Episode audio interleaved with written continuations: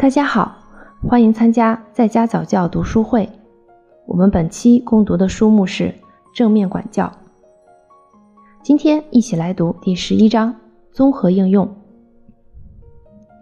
正面管教》这本书中所说的大部分原则，需要对几个基本概念的理解和运用，以及大人们的正确态度。当我们把它们结合在一起时，我们就有了一个极好的管教工具箱，可以用来帮助孩子形成让他们受益终身的品质。没有哪一种工具能适用于每一个孩子和每一种情况，所以有多种方法可供选择是令人欣慰的。本章中呈现的很多管教工具，在前面几章中已经讨论过，这里你会发现管教孩子难题的一些新例子。以及同时使用几种工具给你带来的价值。首先，积极的暂停。如果我们事先向孩子们解释了冷静期，帮助孩子们设计有助于让他们感觉好起来的一个地方，并且在需要时，老师或父母能够这么问：“你觉得去积极暂停区会不会好一些？”那么，当孩子受到挫折时，给孩子一段冷静期会非常有效。除此之外，对于我们来说，躲进卫生间和读小说的办法有时会更好，因为你在决定你要去做什么，而不是要求孩子去做什么。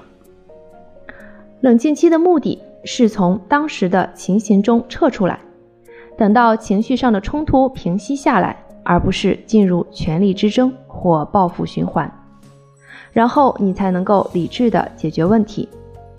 我们建议采用卫生间使用技巧或者积极的暂停，因为大多数人，包括大人和孩子，若不离开冲突现场，就很难平静下来。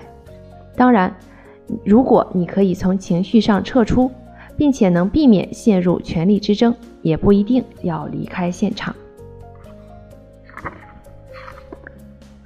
第二，决定你自己要做什么，而不是让孩子做什么。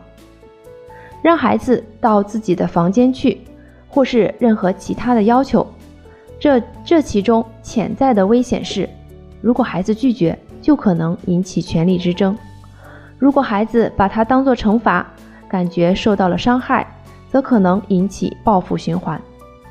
对于年龄大的孩子尤其如此。如果你让孩子从你决定你自己要做的事情的自然后果或逻辑后果中学习，权力之争或报复循环出现的可能性就被消除了。下面的例子都是决定自己要做什么，而不是让孩子去做什么。不要去要求孩子们把自己的脏衣服放进洗衣篮里，你只需要决定你只洗放在洗衣篮里的衣服。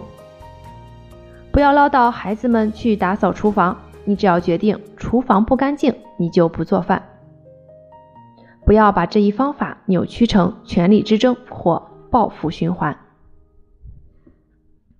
简尼尔森博士在书中还列举了避免早晨的麻烦和日常惯例表的例子。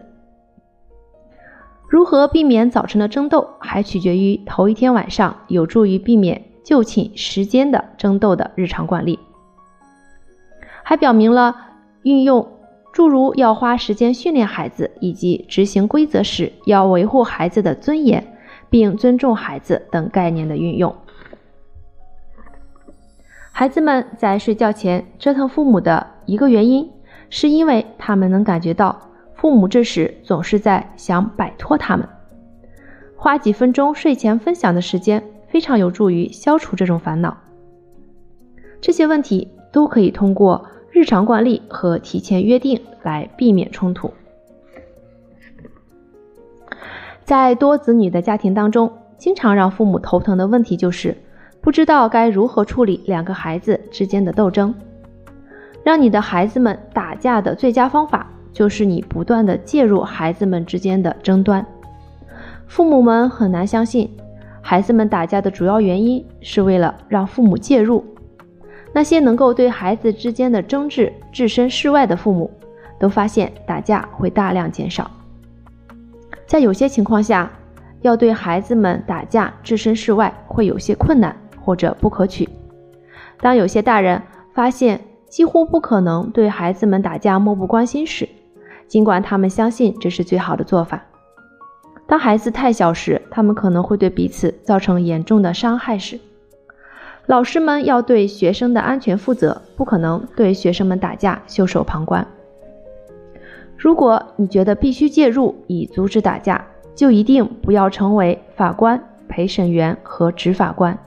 你必须一碗水端平，要同等的对待每一个孩子。